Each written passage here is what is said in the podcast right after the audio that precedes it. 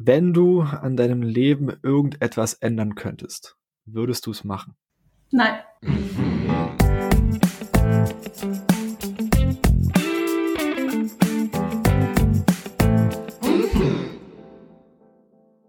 Einen wunderschönen guten Tag und herzlich willkommen bei einer neuen Folge des Erfolgscast.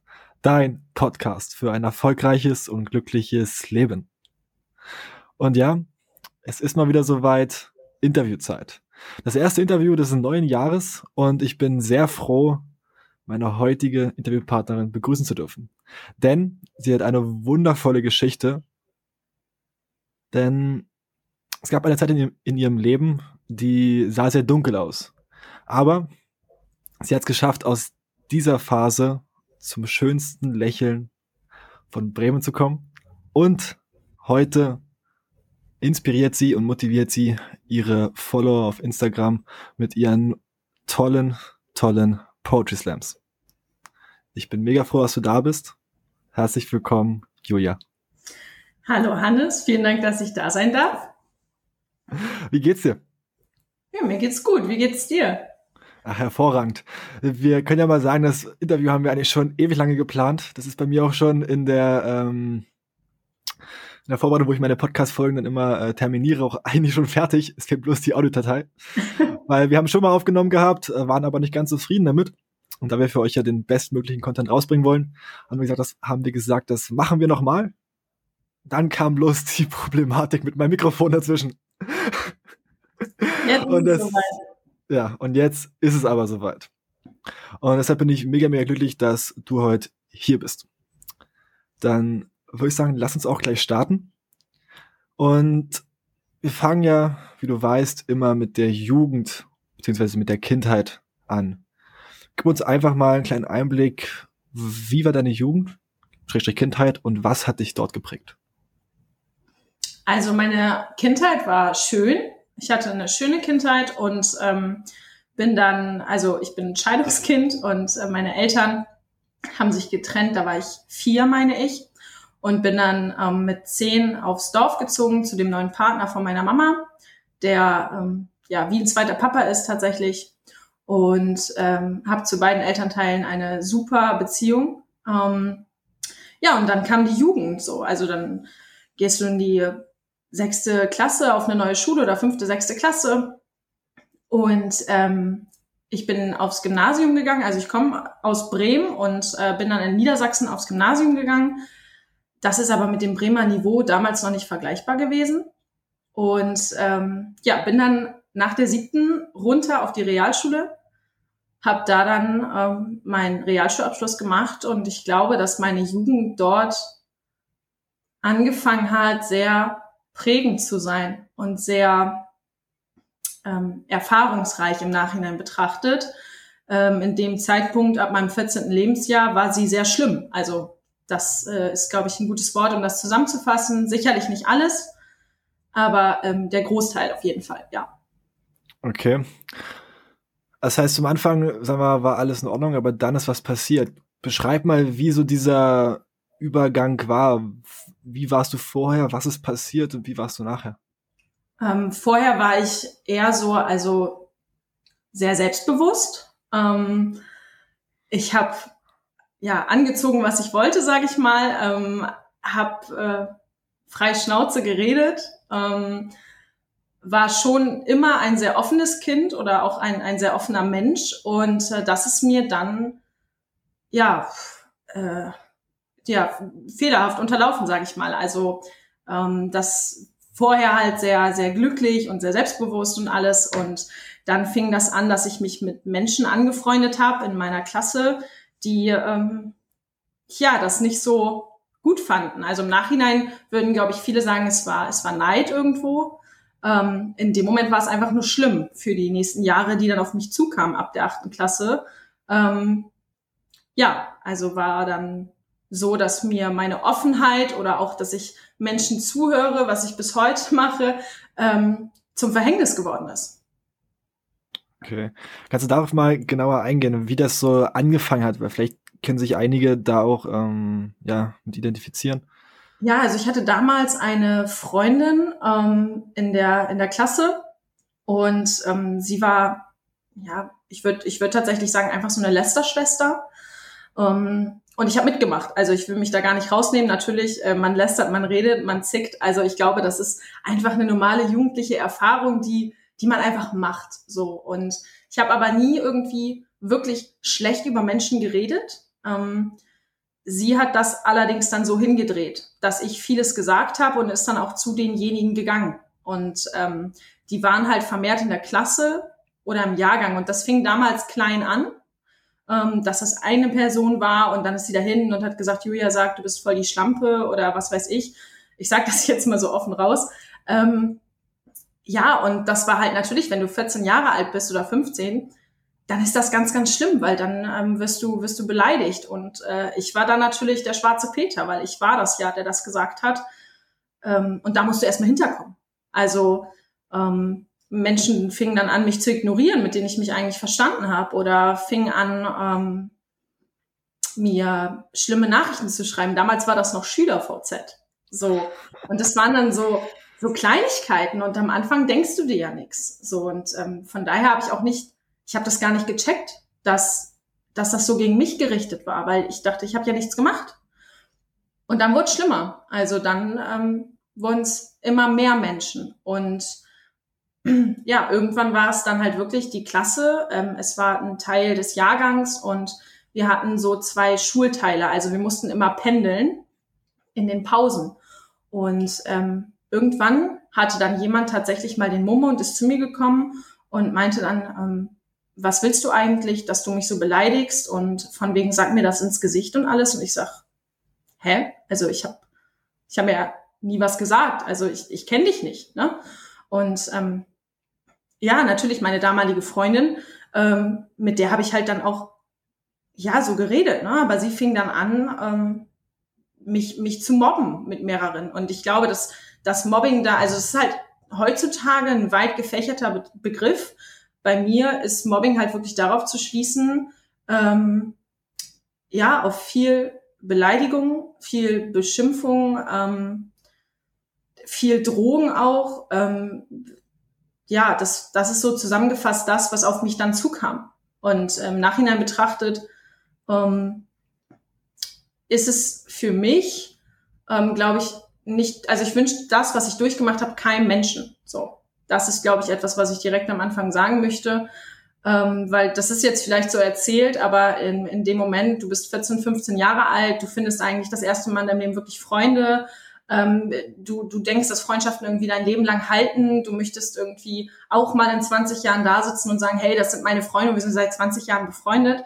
Ähm, und ich wollte cool sein. Ich wollte dazugehören, natürlich. Und äh, das ist mir auf die Füße gefallen. Und ähm, auch während des Unterrichts ging das los. Also, dass einfach viel gesagt wurde, ähm, ja, du bist, du bist einfach scheiße. So du bist hier irgendwie eine, eine Schlampe und ähm, es wurden dann Gerüchte über mich erzählt, ähm, mit wie vielen Männern ich geschlafen hätte oder was ich für eine Schlampe wäre, wie hinterfotzig es wäre. Leute haben angefangen, sich auszudenken, dass ich, dass ich falsch bin und dass, ähm, dass es besser ohne mich wäre. Also es war halt in so einem geringen Zeitraum so schnell. Also es fing an mit, du bist fett, du bist hässlich, ähm, du bist du bist scheiße und zieh dich bitte nicht so an und am besten ziehst du dir einen Sack an und ähm, ja, also das war damals natürlich für mein für mein Selbstbewusstsein ähm, ein kompletter Klatsch ins Gesicht. Also das ist, glaube ich, so mal eben kurzer Einblick da rein, ja. Wow, also erstmal danke, dass du das auch mit uns teilst. Wie lange hat sich das dann so gezogen?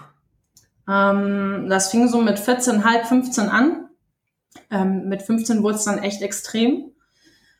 Und jetzt muss ich kurz überlegen, mit 16 habe ich meinen Realschulabschluss gemacht, ähm, 16,5, so, ja, kommt hin, 16, 16,5, 17, also drei Jahre, drei Jahre auf jeden Fall, ja. Was hat das in der Zeit, ich meine, hast ja schon angesprochen, Selbstbewusstsein war dann schwierig, da welches aufzubauen, aber was hat das noch mit dir und vor allem in dir gemacht? Ähm, ich habe einen extremen Selbsthass entwickelt, also das war, wenn, wenn wir eine Skala von eins bis zehn und zehn ist das Schlimmste, war es eine zwölf. Also ich habe mich so sehr gehasst, dass ich, Ich konnte mich nicht mehr im Spiegel angucken. Ich fand mich hässlich. Ich fand mich auf einmal richtig dick. Ich fand mich, also, by the way, ich war nie dick. Also das muss ich, also im Nachhinein betrachtet kann ich das so sagen, ne? aber in dem Moment, ich habe mich dick gefühlt, ich habe mich hässlich, nutzlos, ähm, nicht geliebt gefühlt. Und ja, ich, ich habe mich halt auch die ganze Zeit, du fragst dich ja dann, also was ist falsch mit dir, was ist, ähm, was ist so scheiße an dir, dass Menschen dich wirklich hassen? Und Hass ist so ein großes Wort, aber es war einfach purer Hass in dem Moment, im Nachhinein vielleicht Neid, aber das nimmst du nicht so wahr. Und dann wurde das auch immer schlimmer. Also dann, dann haben mir Leute gesagt, bring dich einfach um und ohne dich ist die Welt besser und ähm, mit Sicherheit, also das, das dazu stehe ich auch. Natürlich habe ich gelästert. Mein Gott, also ich war jugendlich, ne? Aber ich habe nie gesagt, ich würde niemals einem Menschen sagen, bring dich einfach um.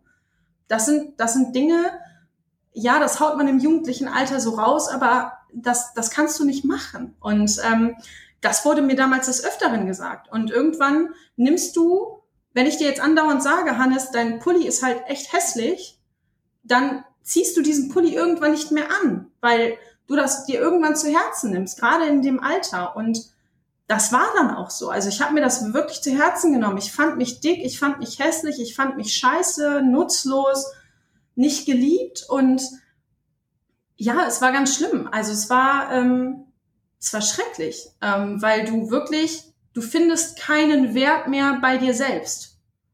Du lebst für andere und du nimmst dir das so zu Herzen, was andere sagen und äh, ich hatte damals mit 15, fast 16 meinen allerersten Freund. Der war auch ein bisschen älter und ähm, der hat das mitbekommen. Also es, ich, ich war damals in der Schule und ich werde diesen Tag, glaube ich, ich weiß das bis heute, ähm, in der Politikklausur und es gab zwei Fünfen. So, und es war klar, ich habe eine. So, es, ich wusste das. Und ähm, diese fünf, ähm, ich bin dann zur Lehrerin gegangen in der Pause, habe sie gefragt und äh, ja, ich hatte die fünf und ich hatte so Angst, vor dieser Klasse fertig gemacht zu werden, weil ich diese fünf geschrieben habe, dass ich meinen Papa angerufen habe und gesagt habe, hol mich ab.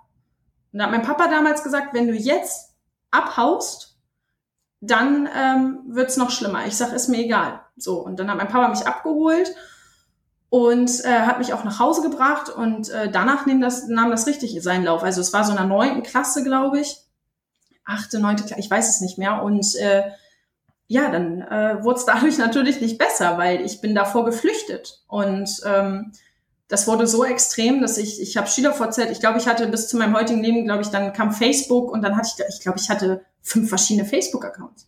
So, und ähm, ich hatte auch drei verschiedene SchülerVZ-Accounts. Damals gab es noch ICQ. So, das, das war, ich habe das dann alles gelöscht. Ähm, ja, und äh, ich habe mich dann auch irgendwann zeitig mit 16, ja, mit 16, glaube ich, von meinem ersten Freund getrennt, weil ich ihm das nicht antun wollte, weil sich das auch auf dein Leben, ähm, das, das ist ständig präsent. Also du musst dir vorstellen, ich bin mit meinem, meinem, meinem Partner damals oder mit meinem ersten Freund damals durch die Stadt gelaufen und wir waren im Kino oder wir waren whatever, ja, und jede Frau, die du siehst, jedes Mädchen, du sitzt, du stehst da und denkst, und ich habe es auch gesagt, geh doch zu ihr, sie ist viel schöner. Geh doch dahin. Ähm, also es wirkt sich auf, auf alles aus und das hat's bei mir. Ich habe angefangen, Diäten zu machen. Ich habe angefangen, ich habe richtig zwanghaft versucht abzunehmen. Ich habe mm, nicht geredet. Ich wurde auf einmal ganz verschlossen und ähm, dieser Selbsthass wurde immer präsenter in meinem Leben. So, also ich habe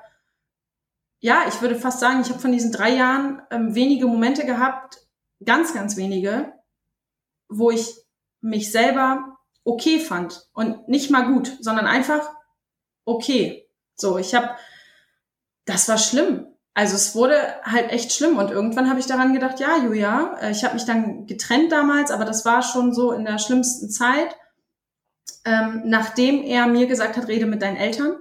Also das war ein ganz, ganz wichtiger Punkt, wo ich ihm bis heute für dankbar bin. Er war der Einzige, der gesagt hat, rede mit deinen Eltern. So. Und äh, ich muss dazu sagen, ich weiß nicht, kennst du noch Tumblr? Ja. Tumblr war damals das Portal, heute gibt's Instagram, damals gab's Tumblr, da konntest du die Bilder ziehen. So. Und ich hatte ja noch so ein, zwei Freunde, die wirklich, die waren damals in anderen Klassen, ähm, die kannten mich schon, schon vorher und die haben auch zu mir gehalten, sage ich jetzt mal so. Aber ähm, ja, dann habe ich Tumblr gehabt und ich habe mir da, Hannes, also ich will das gar nicht so sagen, aber ich habe mir magersüchtige Frauen da fotografiert. Ich habe mir ähm, äh, ganz viele Sprüche fotografiert ähm, oder gescreenshottet. Ich hatte einen Ordner mit 500 Bildern, die wirklich, wenn ich da, wenn ich da, wenn ich den heute sehen würde, würde ich denken, das, das geht nicht. Also das war, das waren ganz schlimme Bilder und das war ganz, ganz schrecklich. Ja, und irgendwann gerätst du dann da rein, dass du denkst, okay, äh, ja, mein Leben macht wirklich keinen Sinn. So, also die zwei Freunde, die ich habe oder die drei, ne, die finden auch neue Freunde. Und meine Eltern, ja, mein Gott, dann ist das so. Also ähm, ich war wirklich in dieser in dieser Blase drin, ähm, im kompletten Hass auf mich selber und äh, das ähm, war extrem. Also du hast daran gedacht, okay, ähm, ich will nicht mehr und am Anfang waren die Gedanken nur zwischendurch ähm, und dann ging das ja los, ja, wir werden 15, wir werden 16. Ähm, es kam eine Abschlussfahrt und die Lehrer wussten Bescheid. Die Lehrer wussten damals insoweit Bescheid, ähm, dass ich nur noch für Klausuren zur Schule komme. Also ich bin tatsächlich ganz, ganz selten nur noch zur Schule gegangen. Im Unterricht, wenn ich da war, dann wurden halt wirklich dumme Sprüche. Leute haben sich in den Pausen wie im Film in kleinen Gruppen versammelt, mich angeguckt. Ähm, ich bin alleine irgendwann gependelt oder mit Leuten, die ich halt kannte von anderen Jahrgängen. Aber ich habe mich nirgends wohlgefühlt oder geliebt, weil du hast ja dann auch Angst, wenn du was erzählst, dass das direkt weitergeht. So. Und ähm, wenn ich jetzt weiter erzählen soll, ich habe es dann meinen Eltern gesagt und mein Papa ähm, hat damals gesagt, okay, ich rufe sofort eine Bekannte an, was aber halt keine Psychologin war, sondern eine Kinesiologin. Das heißt, du lernst deinen Körper kennen, du lernst dich selbst kennen und ähm, du arbeitest mit deinem Körper. Und da bin ich dann auch wirklich hin. Und das war auch dann wirklich gut. Ähm, ich würde im Nachhinein sagen, dass Andrea heißt sie, die hat mir echt den Arsch gerettet. Also ich glaube, wenn ich viele Techniken nicht von ihr ähm, bekommen hätte oder ans Herz gelegt hätte, dann, dann wäre ich heute nicht so. Und ich war damals krank, depressiv und ich war ähm, suizidgefährdet. Und das war nicht mehr lustig. So. Aber du, du checkst das ja gar nicht. Das muss man ja auch mal zu dem Ganzen sagen. Ja, das siehst du wahrscheinlich immer erst im Nachhinein, ne? Ja, auf jeden Fall. Also das ist, ähm, ja, du merkst das alles gar nicht und du nimmst das auch gar nicht so wahr. Und dann war der größte Fehler damals, dass ich in der zehnten Klasse, also im Abschlussjahr, da habe ich mir, äh, jetzt kommt's, ich habe mir die Haare braun gefärbt, also ich bin blond und ich habe mir die Haare braun gefärbt. Ähm, neuer Mensch, neues Leben und ich hatte jetzt, äh, ich bin jetzt wieder die Alte und hört auf und lasst mich in Ruhe.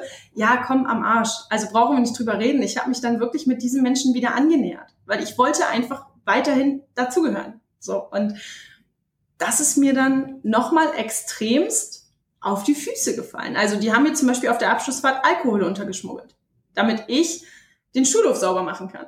Und das klingt für viele so banal, aber es war schlimm. Weil, also das war einfach ganz, ganz schrecklich. Auf Abschlussfahrt, ich war alleine. So, oder jemand ist mir mit mir Karussell gefahren, als wir im Freizeitpark waren, oder, ne? Und das Schlimme ist, du hast nicht nur Hass auf dich, du hast Hass auf das ganze Leben. Und alles, was in deinem Leben passiert, ist scheiße. So, es ist nichts mehr schön ähm, es ist nichts mehr irgendwie toll und du versuchst einfach nur wirklich permanent zu funktionieren. So. Und dann ähm, versuchst du abzunehmen, zwanghaft. Also Leute, wenn ich euch einen Tipp des Lebens mitgeben kann, macht keine Diäten.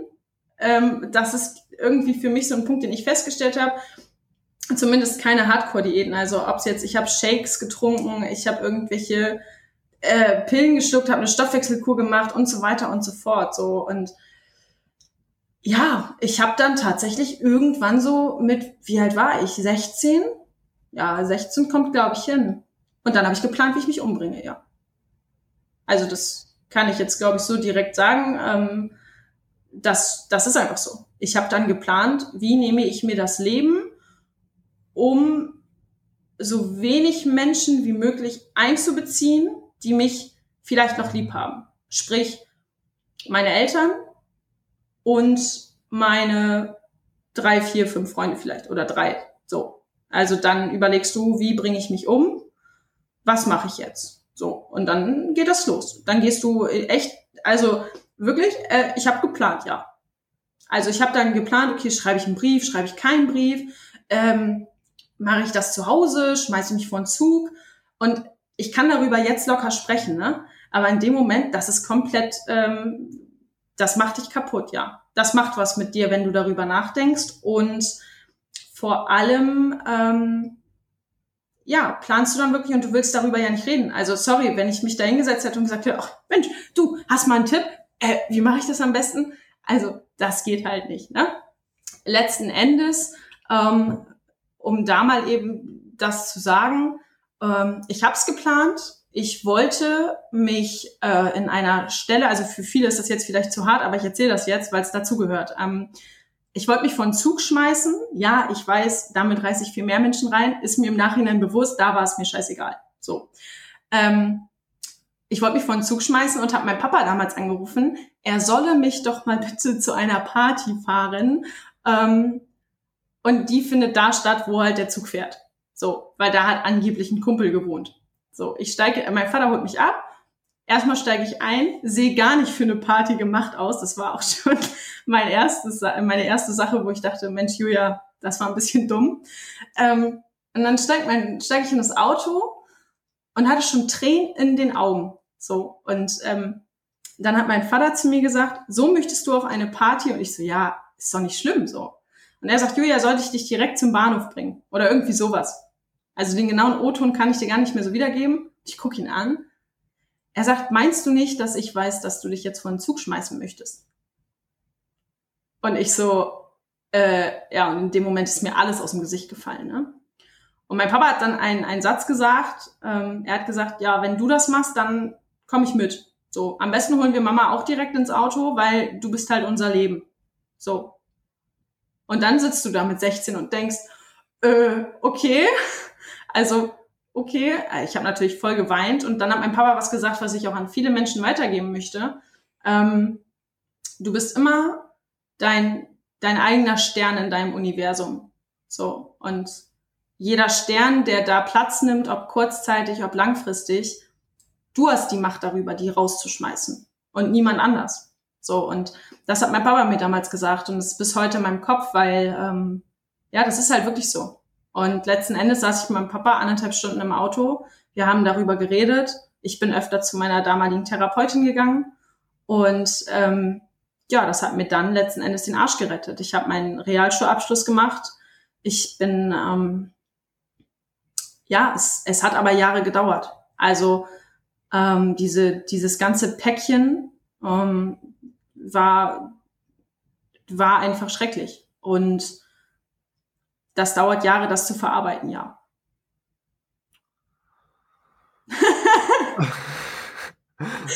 es ist also, ich habe die Geschichte ja schon mal gehört so und äh, dieser Punkt, dieser Punkt mit deinem Dad, der haut mich jedes Mal aufs Neue raus. Äh, das ist einfach bloß, also für mich halt mega berührend und mega ergreifend, äh,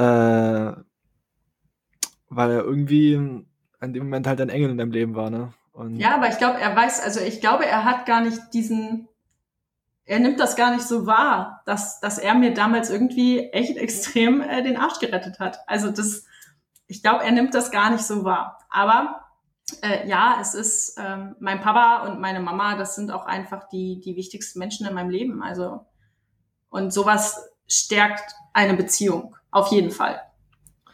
Auf jeden Fall, ich denke halt auch der Punkt, dass er dir halt gesagt hat, ja, dass du das Leben deiner Eltern bist, so, ne, das hat vielleicht auch nochmal gezeigt, ey, es hassen mich doch nicht alle, ne?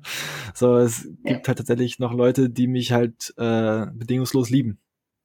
Ja, und die gab es auch damals schon. Also ich habe bis heute irgendwie echt äh, eine Freundin, die hat damals das alles mitgemacht und ähm, das war mir damals egal.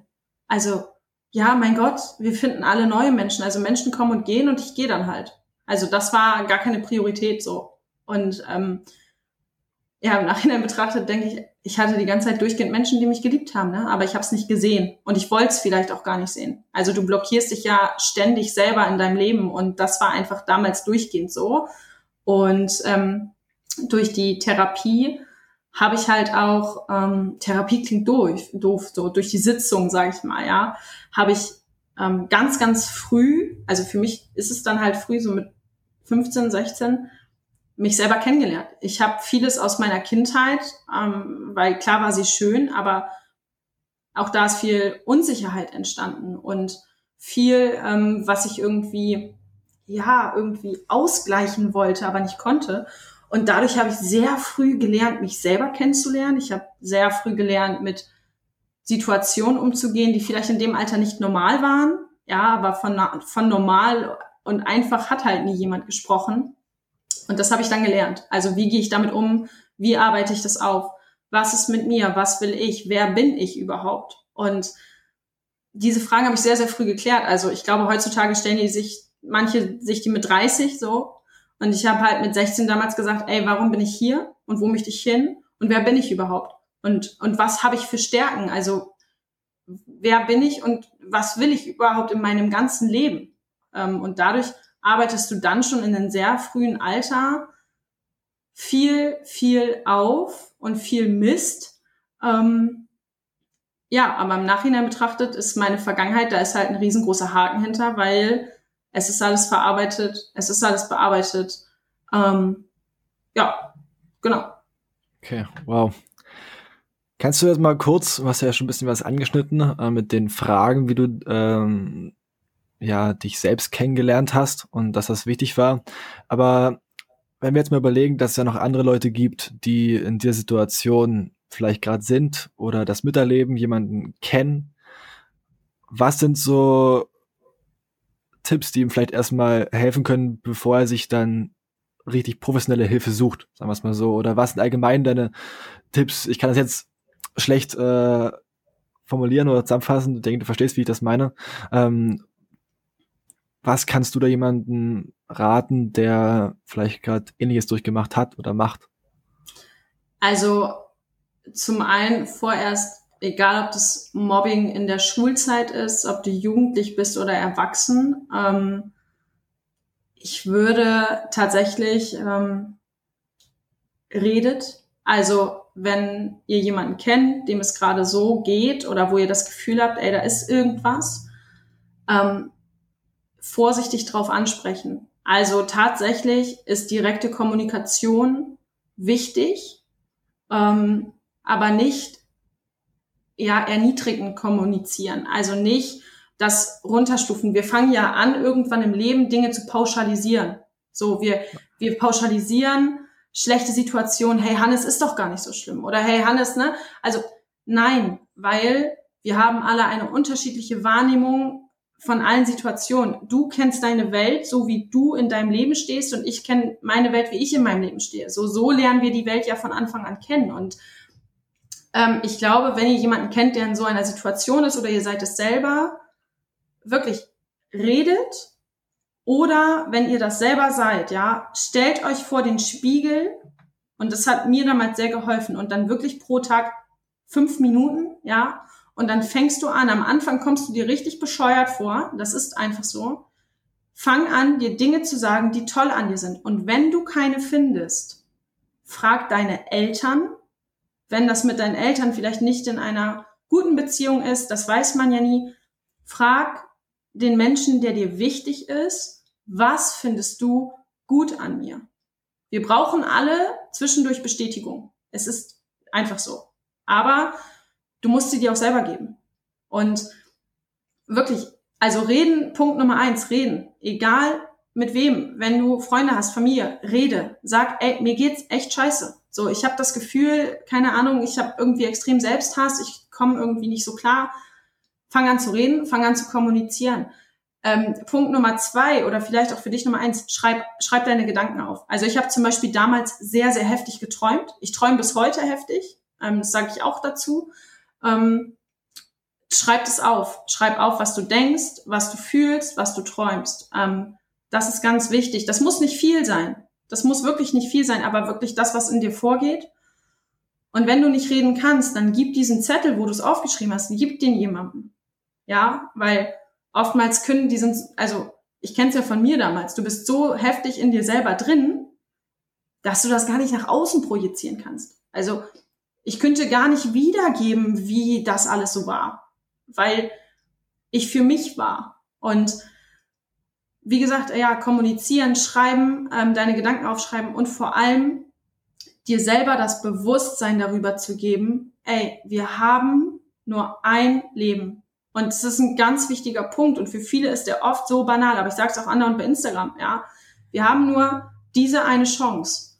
So, und ich habe letztens ein Video gesehen, vor zwei Monaten. Ähm, da hat jemand auch, der war damals wohl auch krank, äh, psychisch krank, sag ich mal, oder psychisch labil. Und er hat gesagt, es ist zehn Jahre her, dass ich mich umbringen wollte. So. Und das Krasse ist, nächstes Jahr ist es bei mir auch zehn Jahre her. Und das war nochmal so ein, wow, krass. Also ich habe erkannt, dass ich die Chance habe.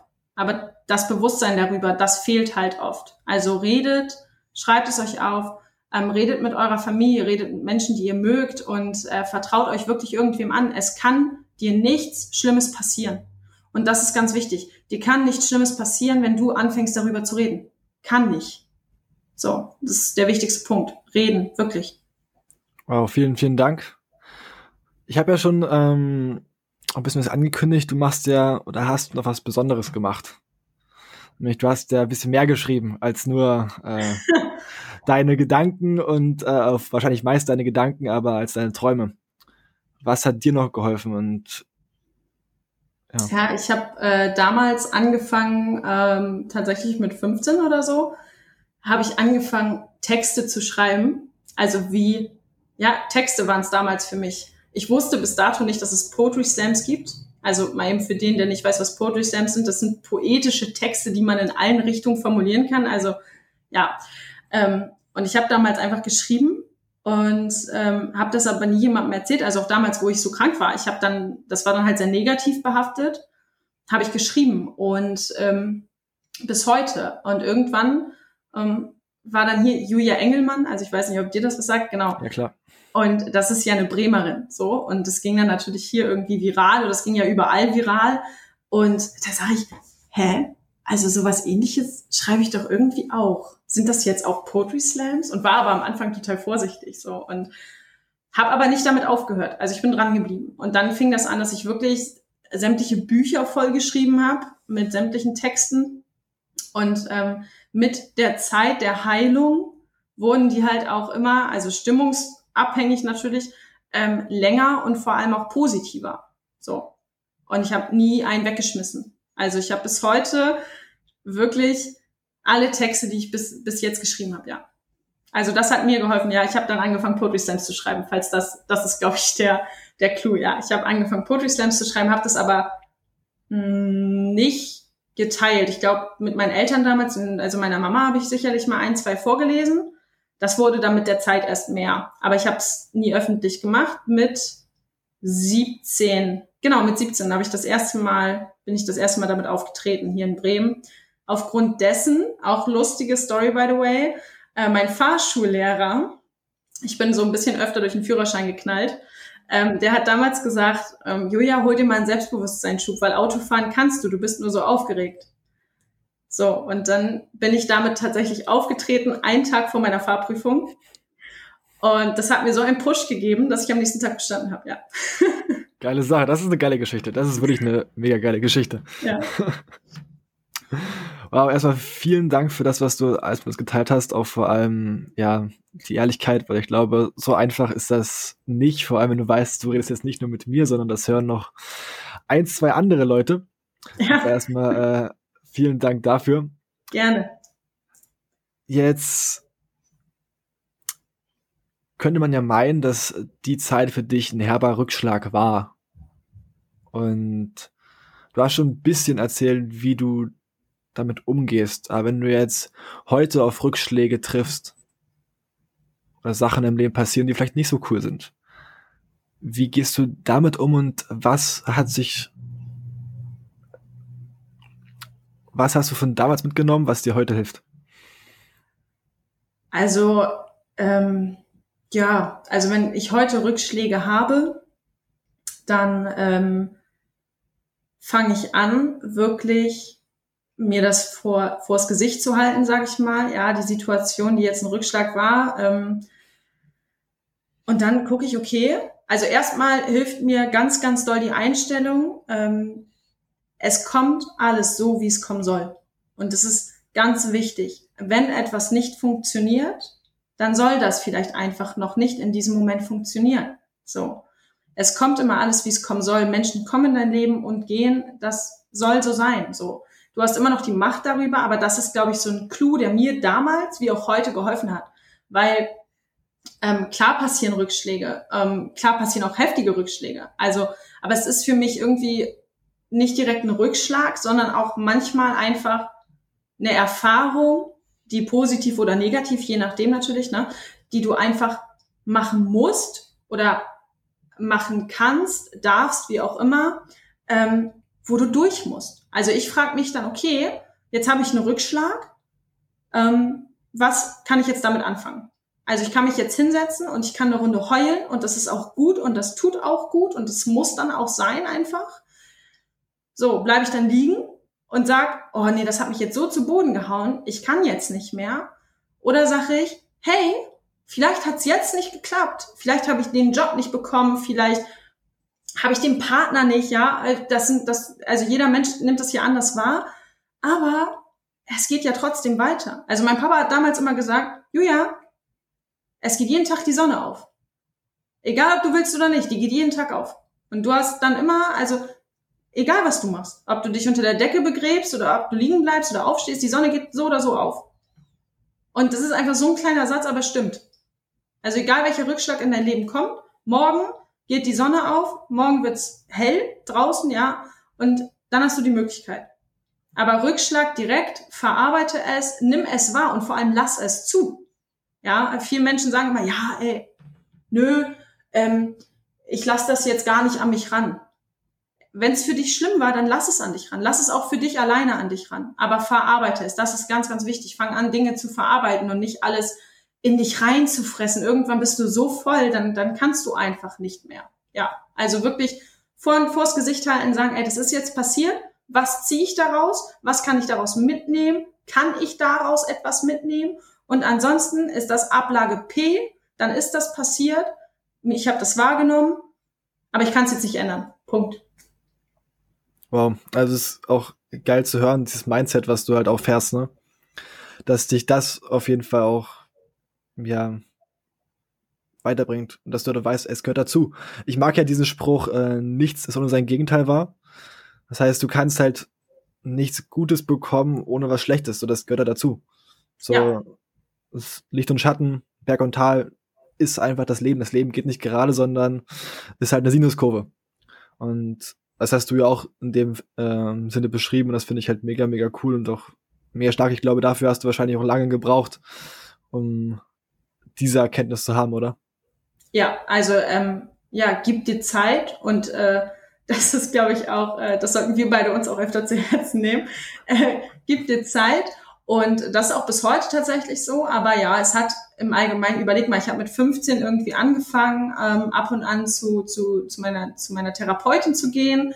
Und dann, du fängst ja wirklich an. Also ich habe das damals sehr angenommen. Das ist halt sehr spirituell, ne? Also dadurch bin ich auch sehr spirituell irgendwie sitzen geblieben. Ähm, aber das hat ja von 15 bis ich 17 war auf jeden Fall regelmäßig. Dann habe ich ja meinen Realschulabschluss gehabt und habe mich tatsächlich, weil ich gesagt habe, da hatte ich dann schon ein bisschen das Mindset dafür, ähm, ich versuche mich am Abitur. Ich versuche es einfach mal. So, und dann bin ich ja auf der Schule geblieben, aber die meisten sind halt gegangen. Die, die, die Doofen, sag ich mal, sind gegangen, ja. Und auf einmal war ich wieder die coole. Also ich habe von Anfang an bin ich in, ins Abitur gegangen und habe gesagt, pass auf, ich rede hier nicht, ich will hier keine Freunde finden, ich möchte hier in Ruhe meine Zigarette in der Pause rauchen und der Rest ist mir egal. So, damit ging das los. Das war noch relativ ein ungesundes Verhältnis, weil ich war wirklich richtig abgestumpft. So, und da habe ich mich am Abitur versucht und war dann auf einmal die coole, die dann raucht. So, also ich stand da dann, ne? So, und dann hatte ich meinen ersten Rückschlag, würde ich es jetzt nennen. Ich habe damals bei RTL mitgemacht, ja im Fernsehen. So, ich habe mich da beworben, da war ein Casting in Bremen und ich wollte immer ins Fernsehen, ich wollte immer in die Moderation oder vor die Kamera und Leuten was erzählen und so. Ich fand das total cool. Ich wollte damals Schauspielerin, Sängerin, immer so kreativmäßig alles werden. So, ich hatte ja trotzdem meine Träume. So, also das ist halt nie weggegangen. Und ähm, ich war immer laut und ja, verrückt, sag ich mal, ja. Und dann habe ich bei RTL mitgemacht, so. Und war da ja schon in der zehnten, elften Klasse dann. Und dann hatte ich halt einen Dreh und dann bist du immer so drei Tage weg, bist du drei Tage in Köln, drehst du da. Mein Schulleiter wusste das damals, der musste mich ja freistellen vom Unterricht. So, und dann habe ich dafür ASI-TV gedreht. Ja, ich nenne es jetzt mal so. Für, für Muddis, die bügeln. So, damals war das hier mitten im Leben und so. Da habe ich schon mitgemacht. Und dann bin ich davon wiedergekommen.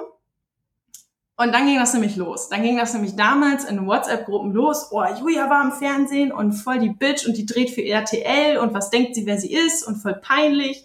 Ich fand sie ja voll cool ich fand's ja super geil. Ich habe voll die Fernseherfahrung gemacht. Ich hatte meinen eigenen Fahrer, ich hatte meinen eigenen Kostümer, der mir die Klamotten hingelegt hat und so.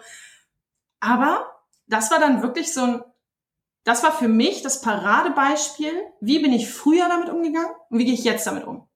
So. Und irgendwann dieser Idiot, der das in diese Gruppe geschrieben hat, stand dann oder ist in die Raucherecke gekommen. So, und ich wusste, dass er das geschrieben hat, weil eine Freundin von mir mir das gesagt hat. Die ist nämlich in dieser WhatsApp-Gruppe gewesen. Ja, und dann kam er. Und dann guckte er mich an. Ich sag, du möchtest mir nicht sagen, was ich für eine Stampe bin und wie doof ich bin und wie scheiße und wie peinlich mir das sein müsste. Ich sag, weil dann hast du jetzt die Chance dazu. Und dann steht er da, ganz, ganz kurze Beine, ja, und äh, hat kein Wort rausbekommen. Ich sag, du, ich sag ganz ehrlich, du kannst mir das jetzt ruhig sagen. So, und alle wussten ja eigentlich, bin ich ja das kleine, schüchterne Mädchen, was total irgendwie nicht, gar nicht anwesend ist, ja, aber das war ich nicht mehr. Und da habe ich gemerkt, okay, Julia, du hast es jetzt zu einem gewissen Grad geschafft, damit besser umzugehen. Weil, ja, vielleicht habe ich dann auch zu Hause ein, zwei Mal geweint, weil natürlich hat mich das getroffen. Aber ich habe diese Mauer um mich rum, wo ich sagen kann, das war mir egal. So, und das musste ich damals in der Schule, weil ich wollte einfach nur diese Schule beenden. So, und dann kam der nächste Rückschlag. Ich habe mein Abitur nicht bestanden. Ich wurde zugelassen, ich habe es auch geschrieben. Dann habe ich den Schulleiter angerufen, meine Mama damals noch, ja, und hat gesagt, ja, Mensch, ähm, ihre Tochter hat das Abitur nicht bestanden, die müsste morgen ins, ins, in die Schule kommen. So. Und dann war ich total so, hey, wie, ich hab's nicht bestanden. So, ich hab's halt, also ich habe mein Abitur so schlecht geschrieben, wie ich noch nie in meinem Leben äh, Klausuren geschrieben habe. Das waren meine Abiturklausuren. Und dann stehst du da und denkst, hm, okay, habe ich nicht geschafft. Ja, ist scheiße jetzt, aber ich musste irgendwie lachen. Weil ich habe ja, ich habe es ja versucht. Also es kann mir ja keiner mehr sagen, dass ich es nicht versucht habe. Ich habe es versucht und ich habe es halt nicht geschafft. Und am nächsten Tag gehe ich in die Schule und dann sitzen da die Mädels so, die halt auch in Nachprüfung mussten, ja, und alle voll am Wein. Und ich komme da rein und sag, moin, so, ich möchte jetzt gern, ja, war wirklich so. Also ich glaube, mein Schulleiter ist leider in Rente, der würde das genauso wiedergeben. Ich bin da rein und dann ähm, musste ich bei ihm rein und ich sage, ja, kann ich mein Fachabitur eigentlich direkt mitnehmen oder muss ich jetzt warten? Und er so, Herr, willst du nicht? Und er so, möchtest du nicht in Nachprüfung? Ich sag ganz ehrlich, ich sage, ich hätte drei Nachprüfungen, ah, lass mich lügen, 13, 14, 15 Punkte machen müssen. Ich habe in meinem Leben keine 15 Punkte geschrieben. Also sorry, aber muss ich ja mal realistisch sein. Und dann bin ich da rein ich sage, nee. Ich sage, erstens habe ich keinen Bock drauf. Ich sage, und zweitens hätte ich jetzt einfach gerne mein Fachabitur, weil ich habe mich für Ausbildungen beworben. Und das muss ja jetzt geklärt werden. So. Und dann habe ich zwei Wochen später mein Fachabitur bekommen, habe keine Nachprüfung mehr gemacht und war aus dieser Schule raus. Und wenn ich bis heute da vorbeifahre, dann ist das für mich echt so, ja, hier war, hier war mein Erwachsenwerden. Weil das, das bin ich dann ganz früh. Ja. Wow. Mega nice. Die kann ich gleich mit Fachabitur haben, ja. Das äh, muss man doch erstmal bringen, ne? Also das, äh, dafür feiere ich dich ja auch so. Also wir sind ja wirklich sehr, sehr gute Freunde zum Glück geworden. Wir haben uns ja bei der Masterclass of Personality vom äh, Tobias Beck kennengelernt und sind gefühlt wie ein Herz, eine Seele. Das ist immer so amüsant, weil sie auch einfach die Sachen raushaut, die sie sagt. So wie sie jetzt ist, so ist sie einfach. Das ist einfach herrlich. Es ist einfach herrlich. Vielen Dank. ähm, und als meinst du, ja, hast dich für Ausbildung beworben. Kannst du mal ganz kurz anreißen. Trotzdem warst du ja nicht ein normaler Auszubildende, sagen wir es mal so. Ja, also ich habe eine Ausbildung zur Personaldienstleistungskauffrau angefangen, ähm, war damals mit meiner Ausbilderin, die heute eine sehr, sehr gute Freundin ist, ähm, alleine und wir haben einen Großkunden aufgebaut. So, also dadurch, dass wir zu zweit waren, war es einfach nicht diese typische Ausbildung, jetzt bist du in der Abteilung, jetzt in der und jetzt in der, sondern es war dann halt wirklich, ähm, ja, ich bin schnell ins Lernen gekommen und ich glaube, dass die Ausbildung und auch meine Ausbilderin, also danke da mal an Janina ganz groß, ähm, mich noch weiter ähm, ja gepusht haben, weil du hattest eine gewisse Verantwortung. So ein Personaldienstleister ist halt immer ein Arbeitgeber und dann ähm, hatte ich dann ja mit 19 habe ich die Ausbildung angefangen habe ich dann Verantwortung gehabt. Ne? Und das war total schön. Also das war dann, das wurde dann immer mehr und so. Und das war, das war echt cool. Es war keine normale Ausbildung und ich habe mich dann auch, um das mal eben vielleicht weiterzuführen für Leute, die das in der Schulzeit auch durchgemacht haben, ich habe mich in der Berufsschule auch immer noch bedeckt gehalten. Also ich habe nix, nicht viel von mir preisgegeben. Und ähm, ja, also die Ausbildung war eine schöne Zeit, die Schule mehr oder minder, sage ich auch ganz ehrlich, weil wenn du dich, wenn du dich mit dir selber anfängst zu beschäftigen, wenn du 15, 16 bist, ja, und dann stehen auf einmal 25-Jährige vor dir und du sitzt da mit deinen 19 und denkst so, ey, du kannst mir nichts. Ja, es war ja dann irgendwann eine Einstellung, du kannst mir nichts, weil du hast dich, du kennst dich selber noch gar nicht. Und das war für mich irgendwie ein ganz großer Wow-Moment, weil, ey Julia, krass, du bist 19 und du kennst dich selber richtig, richtig gut besser als jemand, der, der, der damit noch gar nicht gearbeitet hat, ja, mit Persönlichkeitsentwicklung, mit Mindset oder so. Ähm, das ist irgendwie, das war dann schon krass. Aber ja, meine Ausbildung hat mich sehr geprägt ähm, und mir nochmal Schüber an Selbstbewusstsein gegeben. Also ähm, das würde ich auch im Nachhinein immer wieder so unterschreiben. Meine Ausbildung hat mir einen Schub an Selbstbewusstsein gegeben, ähm, an Toughsein, an ähm, ja, das, das war einfach, das war schön. Ja. ja.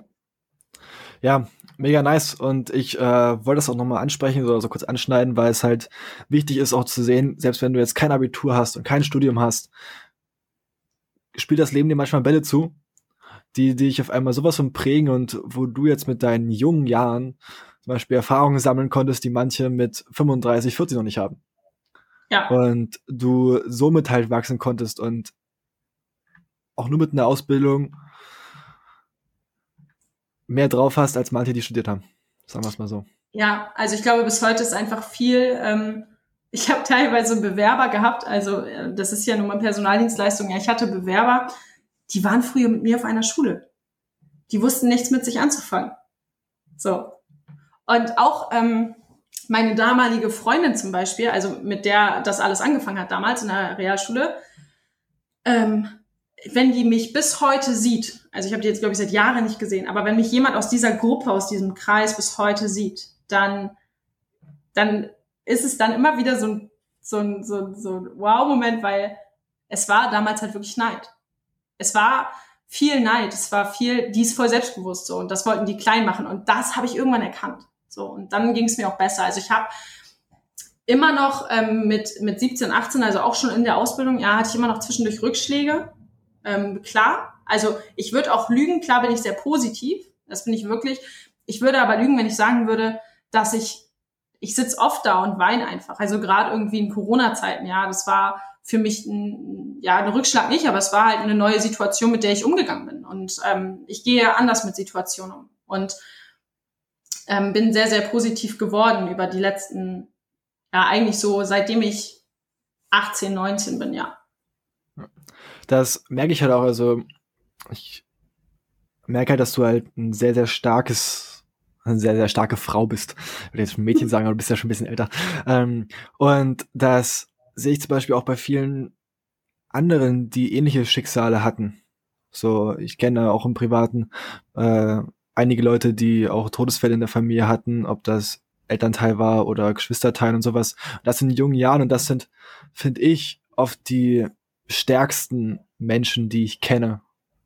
Weil irgendwie sie verschafft, geschafft haben, das zu verarbeiten und irgendwie eine ganz tolle Stärke draus gezogen haben. Vielleicht auch, weil es so ist, ja, ich habe das schon mal erlebt, was, was da noch kommt. Kann ja auch sein, dass manche äh, da halt auch so denken. Ja. So, also, und, ja, sorry. ja, ist gut. Und das ist halt auch was, was ich bei dir halt sehe. Du bist so eine starke Frau. Natürlich ist nicht, wir haben auch äh, quatschen ja auch sehr offen miteinander, wenn wir dann mal FaceTime-Calls haben. und da ist nicht immer alles Friede, Freude, Eierkuchen, aber trotzdem strahlt so eine starke Stärke, eine starke Stärke aus, ja. also danke, danke dafür. Ja, ich glaube einfach, dass es, dass es wichtig ist. Also ähm, ich sehe das ja auch oft und irgendwann war ich halt auch, das will ich auch gar nicht schönreden, ähm, gerade nach der Zeit, so mit 17, 18 Jahren, ich war in der Schule dann extrem, ich, war, ich sag das jetzt, ich war extrem abgewichst. Also mir war vieles egal und irgendwann habe ich gemerkt, das ist auch nicht gesund. Also ich wollte dieses gesunde Mittelmaß erreichen und ich muss auch dazu sagen, ähm, ich hatte Prüfungsangst vor dem Abitur. Ja, ich war dann nochmal irgendwie bei meiner damaligen Therapeutin, weil das wichtig war für mich.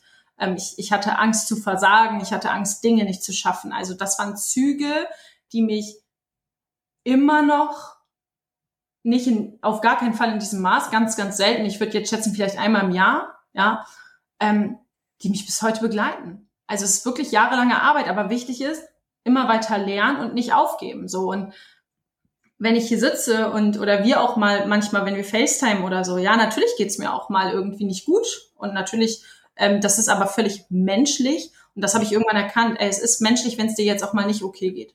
So, aber ähm, ich bin für die ja immer ja lachen, ey. also hab Spaß dran und ja, es wird Rückschläge geben und ja, du wirst auch auf die Schnauze fallen und ich will gar nicht wissen, wie oft das noch passieren wird, aber ähm, aufstehen. Und dann hatte ich auch Menschen vor mir sitzen, ja, ich kann das nicht. Okay, wichtig für mich war auch zu lernen, jeder von uns hat ein anderes Empfinden. Also du empfindest nicht wie ich Dinge und andersrum genauso. Und das ist ganz, ganz wichtig zu erkennen. Hört auf, Dinge zu pauschalisieren. Wenn jemand vor dir sitzt und sagt, ihm geht schlecht, dann hör dir an und pauschalisiere nicht mit, ist doch gar nicht so schlimm. Das habe ich nämlich damals danach gemacht, weil ich dachte, Mensch, ich habe ja das Schlimmste durch und alles, was jetzt Leute mir erzählen, ist gar nicht mehr schlimm. Ja, also das ist jetzt total hochgegriffen, ähm, aber das war damals so dann für mich eine kurze Zeit sehr, sehr ungesund, weil ich war dann so, ja, mir ist das eh alles egal und Mensch, dann ist es ja so. Nee, ist es nicht. Ja, also es war dann wirklich nochmal ein paar Monate Arbeit mit mir und auch meinem, meinem Sein und ähm, ja, auch mit, ich habe immer noch versucht, weiter abzunehmen. Also ich musste erst, und das ist vielleicht nochmal ganz, ganz wichtig für, für alle möglichen, denen es da draußen vielleicht so geht, ich musste jetzt im Krankenhaus landen, damit ich checke, ey, ist dumm, dass du eine Diät machst. Ja, ich hatte irgendwann irgendwie so einen Zusammenbruch und ich hatte keine Kraft mehr. Und ich hatte dann auf einmal Kreislauf und äh, dann ist mein Papa mit mir ins Krankenhaus. Und mein Papa wollte mir natürlich auch irgendwo zurückzahlen. Mein Papa ist sehr humorvoll, ähnlich wie ich manchmal. Ähm, mein Papa sitzt im Krankenhaus und ich war an alle möglichen Geräte angeschlossen. Weil ich habe der Ärztin nicht erzählt, dass ich gerade eine Stoffwechselkur mache. Ja, so. Problem Nummer eins, wenn du nicht dick bist, ist es schwerer abzunehmen. Ja. Problem Nummer zwei, wenn du nichts isst, nimmst du auch keine Kraft zu dir. So, also das muss man auch mal dazu sagen. Ich habe mich ja, dann kriegst du so Tabletten, die das ausgleichen sollen. Ja, komm, am Arsch gleicht es nicht aus so. Ich liege im Krankenhaus, an alle Geräte angeschlossen und mein Papa sagt, ja, du musst jetzt 24 Stunden EKG, du musst hier bleiben ich weiß nicht, wie alt ich war, 17, ja, ich konnte noch nicht selber, nee, 18, glaube ich, 18. Und dann sitzt mein Papa da, ja, du musst jetzt 24 Stunden hier bleiben. Und ich so, nee, geht nicht. Er sagt, warum? Ich sage, ich darf das Essen morgen früh nicht essen. So, und dann sagt mein Papa, sag mal, merkst du nicht, wie, wie krank du im Kopf bist? So. Und dann sagt er, weißt du was, dafür lese ich dir jetzt die 100 lustigsten Chuck Norris Witze vor. Leute, kein Scherz, ich musste pinkeln wie ein Elch und mein Papa fängt an, mir im Krankenhaus die 100 lustigsten Chuck Norris Witze vorzulesen. Wir lachen da bis heute drüber. Und habe mich nicht auf Toilette, also ich musste ja geschoben werden, ja. Hat er nicht gemacht. Er sagt, das, das musst du jetzt ausbaden, ja. Und äh, dann bin ich nachts zum Glück nach Hause gekommen mit der Ärztin, wo sie gesagt hat, sofort Abbruch der Stoffwechselkur, sofort normal essen. Und sie fahren jetzt zu McDonald's nachts um zwei. Äh, ihre Tochter braucht einmal einmal alles, ja, also einmal alle Fette, Zucker, was weiß ich, einmal ungesund. Ähm, ja, und das war mein Wow-Moment mit äh, Scheiß auf Diäten, ich bin gut so wie ich bin. So. Also das ist vielleicht nochmal wichtig. Wow. Das ist so kranke Stories auf Lager, das ist äh, es ist zum einen mega lustig, aber zum anderen natürlich auch mega ergreifend und mega wow. Einfach nur wow. Einfach krass. Wenn du jetzt in dieser Situation bist, was ist das, was dich motiviert, jetzt auch das nach draußen zu tragen, auch jetzt den Schritt zu gehen bei mir hier im Podcast. Und ja, was ist da dein Warum, auch deine Poetry Slams jetzt zu veröffentlichen? Mein Warum ist, äh, mein Warum ist ganz groß. Ich weiß oder ich habe gemerkt, ähm, dass ich sehr viel helfen kann. Also, dass ich durch das, was ich, wie ich mich entwickelt habe, wie mein Werdegang ist, menschlich, ja, und ähm, vom Kopf her meine Entwicklung einfach, dass ich damit helfen kann, dass ich Menschen, dass ich irgendwie diese, diese Kraft oder auch diese, einfach mein Sein vielleicht habe, ähm, Menschen zu begeistern, zu motivieren und zu helfen. Ja, und das einfach nur, also jetzt einfach, ich mache gerade Gänsefüßchen, ja, einfach nur durch meine Texte, durch meine Videos, durch mein, mein, mein Mindset. Ähm, das war für mich, wo ich dachte, wieso hattest du jetzt die ganzen letzten Jahre Angst, das zu veröffentlichen? So, ich habe letztes Jahr ja angefangen, irgendwie Videos zu machen und Texte zu veröffentlichen und habe aber die ganze Zeit davor Angst gehabt. Und jetzt weiß ich, ey, du hattest Angst und ich habe mich oft geärgert, dass ich es nicht früher gemacht habe, aber auch da wieder, es soll alles genau dann so kommen, wie es kommen soll. Ähm, und ich kann Menschen helfen. Also mein Warum ist ganz klar, dass ich meiner Meinung nach oder auch von Feedback-Meinungen, ja, ähm, einen Mehrwert nach draußen weitergeben kann. Und das nicht nur durch Erfahrungen, die ich gemacht habe damals, sondern über mein ganzes Leben bis jetzt verteilt. Also ich höre ja nicht auf, mich weiterzuentwickeln oder ich höre nicht auf zu lernen, ich höre nicht auf, Erfahrungen zu sammeln oder mein Mindset ständig zu bearbeiten, sondern durchgehend ähm, weitermachen.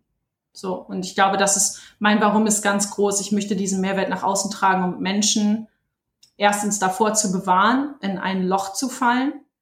Und ich möchte Menschen zeigen, dass wirklich an jedem einzelnen Tag, den wir haben, etwas Gutes ist. Dass es sich jeden Tag lohnt zu lachen. Ja, und jeden Tag geht diese Sonne auf, ob du willst oder nicht. Du kannst es nicht ändern. Aber es ist wichtig, dass du dich damit auseinandersetzt und dass du deine deine Freude am Leben hast, weil wir haben halt nur eine Chance und das ist für mich mein ganz großes Warum. Ich habe gecheckt, dass wir alle nur eine Möglichkeit haben und das ist jetzt und das ist dieses Leben. Also es kommt keine zweite und es kommt auch keine davor. Ist jetzt.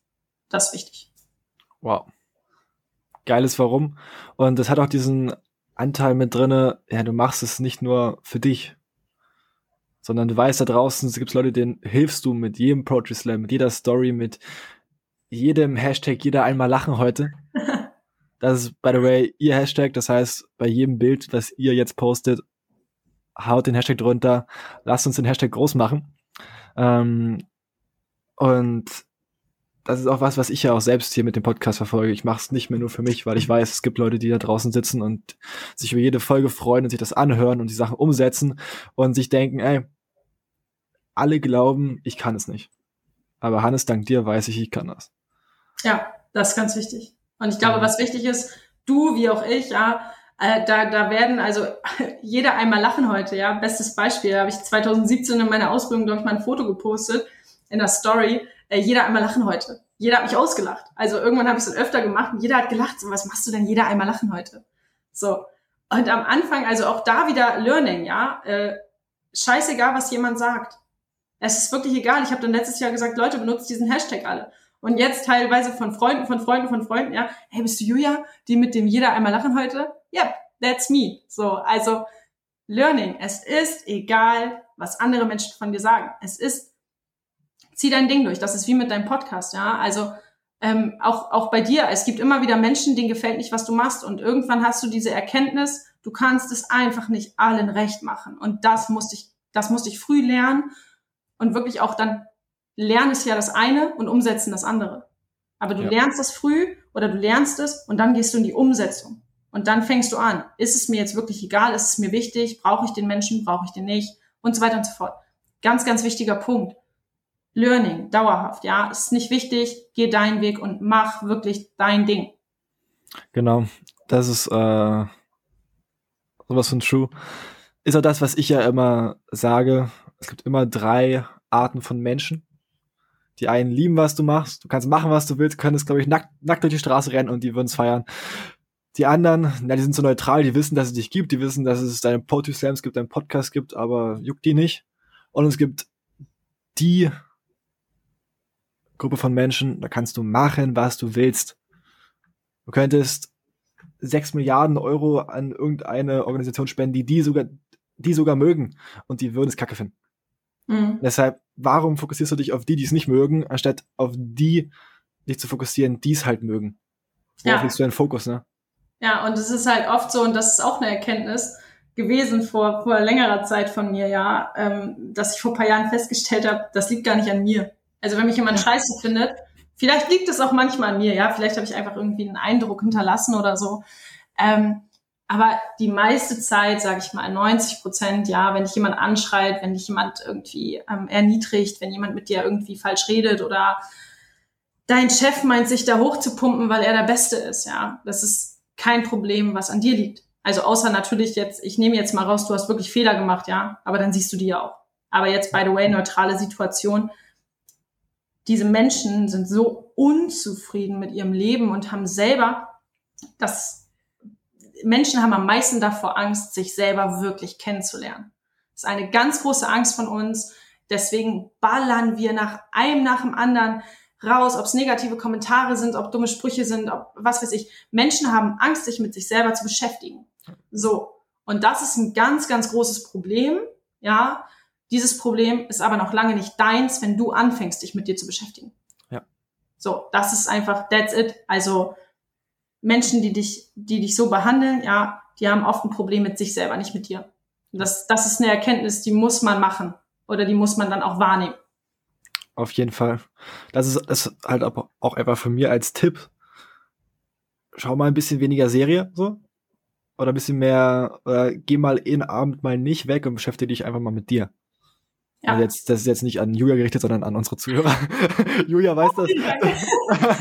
ja, also äh, ja, es kommt keiner. Also es wird nie jemand kommen, der dich da rausholt und es wird nie jemand kommen, der dich Richtig. rettet. Also du musst da wirklich selber eine Erkenntnis kriegen, ja. Yes. Sehr, sehr geil. Dann zur letzten offiziellen Frage. Das würde mich nochmal sehr interessieren. Was ist Glück für dich? Mein Leben. Mein, mein Leben, dass ich dass ich's leben darf, dass ich es nicht, dass ich es nicht hergegeben habe. Wegen, wegen Blödsinn im Nachhinein betrachtet. Mein Leben, ja. Wow. Alles klar. Das waren die offiziellen Fragen. Ähm, ich danke dir erstmal dafür. Also wirklich, ich fand das mega inspirierend, mega auch berührend. Und ich konnte selbst, auch wenn ich es schon, noch, schon, schon mal gehört habe, noch so viel Neues hören und auch noch mal so viel davon lernen. Erstmal vielen lieben Dank, Julia, dafür. Lieben gerne, danke, dass ich hier sein darf. Immer gerne. Jetzt haben wir noch unser Speed-Interview, wo ich dir äh, zum einen fange ich einen Satz an, du beendest ihn, und zum anderen einfach ein paar kurze Fragen, die du einfach auch kurz beantwortest. Alles klar. Let's go. Am meisten dankbar bin ich für meine Familie. Erfolg ist für mich Freiheit und Geld ist Glückseligkeit. Entschuldigung. Okay, nee, ist ja, ist ja richtig, ist ja richtig. Geld ist für mich. Mm, Geld ist für mich äh, wichtig, um meine Freiheit zu erreichen. Okay. Ja, auch doof, ne? Ja, egal, komm. Ja, ich, ich denke, es hat jeder verstanden. Wenn du an deinem Leben irgendetwas ändern könntest, würdest du es machen? Nein. Das ist jetzt nochmal ein ganz spannender Punkt, den ich finde, weil viele denken immer, ja, wenn ich könnte, oder ich hätte das nicht, mal anders passieren können, aber das hat dich zu der Person gemacht, ne? Ja, also ich würde, ich habe äh, lange tatsächlich früher darüber nachgedacht, wieso muss ich das durchmachen? Wieso bin ich jetzt irgendwie die doofe Kuh, die da durch muss? Ähm, also wieso, ja, aber jetzt oder auch schon vor Jahren, ja, betrachtet, also erstens, nö, würde ich nicht. Und zweitens, ähm, manche Dinge brauchen Zeit, um das Ergebnis zu zeigen. Also jede Veränderung oder jede positive Veränderung ist nicht am Anfang direkt positiv. Und das ist, die wird, die entwickelt sich dahin. Und im Nachhinein betrachtet bin ich einfach nur, und das klingt jetzt für viele vielleicht komisch, ich bin dankbar. Ich bin wirklich dankbar dafür. dass ich diese Erfahrung machen durfte, dass ich da durch musste und dass ich so früh, ja, ich setze jetzt auch wieder Gänsefüßchen, erwachsen werden durfte. Also es ist ja auch, ähm, ja, natürlich war das scheiße und natürlich war das auch doof. Aber ich würde es nicht wieder, also ich würde es nicht anders machen. Würde ich nicht. Ich würde nichts verändern daran nicht, weil das ist so passiert und ich habe daraus sehr, sehr viel gelernt, ja. Wow. Also das finde ich so eine geile Einsicht und halt auch so ein krasses Learning, weil das habe ich ja, ich habe ja schon einige Leute interviewt und bei dem Jörg, ich weiß nicht, ob du das Interview selbst dem angehört hast, er hat mit über 50 Jahren eine Operation gehabt, wodurch er nicht mehr singen konnte. Und ich habe ihn gefragt, ja, wie bist du damit umgegangen? Und er meinte, er ist dankbar dafür, dass er 50 Jahre singen konnte. Und ja. ich saß da, wow. Mhm. Weil, wenn ich jetzt nicht mehr Fußball spielen könnte, wäre ich erstmal sowas von down, weil ich mir denke, ey, mit 35, wenn du da sagst, okay, das Ding ist durch, dann kannst du aber mit 19 oder mit 20. Und das ist bei dir halt auch wirklich krass, diese Einsicht, ne? Ja, das ist halt wieder, aber immer wieder, auch wenn du jetzt nicht mehr Fußball spielen könntest, also dreimal auf Holz, ist, ne? Aber ähm, wenn du jetzt nicht mehr Fußball spielen könntest, dann braucht das Zeit, dass du dich dahin entwickelst und dankbar bist, dass du halt jetzt die letzten 20 Jahre Fußball spielen konntest. Also ist alles immer eine Frage der Ansicht. Und ja, ja. das, ich glaube, auch da viele Menschen denken immer, ja, Mensch, das ist hier alles Tutti und gerade Instagram, ja, Instagram, Facebook, keine Ahnung, soziale Medien. Leute, das Leben ist nie perfekt. Never ever. Also es wird's auch nie, ja. Aber du hast halt jeden Tag irgendwie die Chance, es ein bisschen besser zu machen. Und der wichtigste Satz, glaube ich, für mich, den ich mir auch selber ja auch oft genug sagen muss, ich bin morgen besser oder ich versuche morgen ein bisschen besser zu sein als gestern. Und das ist ganz wichtig. Okay. Da hast du mir an sich die nächste Frage schon vorweggenommen. sehr gut, sehr gut. Ja, nee, was, was ich noch zu der Sage auch, äh, zu der Sache sagen wollte, auch wegen Insta. Ich mag auch diesen Spruch, dort wo immer die Sonne scheint, ist Wüste. Das heißt, es muss auch mal regnen. Es muss auch mal schlechtes Wetter sein. Und das ist vollkommen okay. Yes, weiter geht's.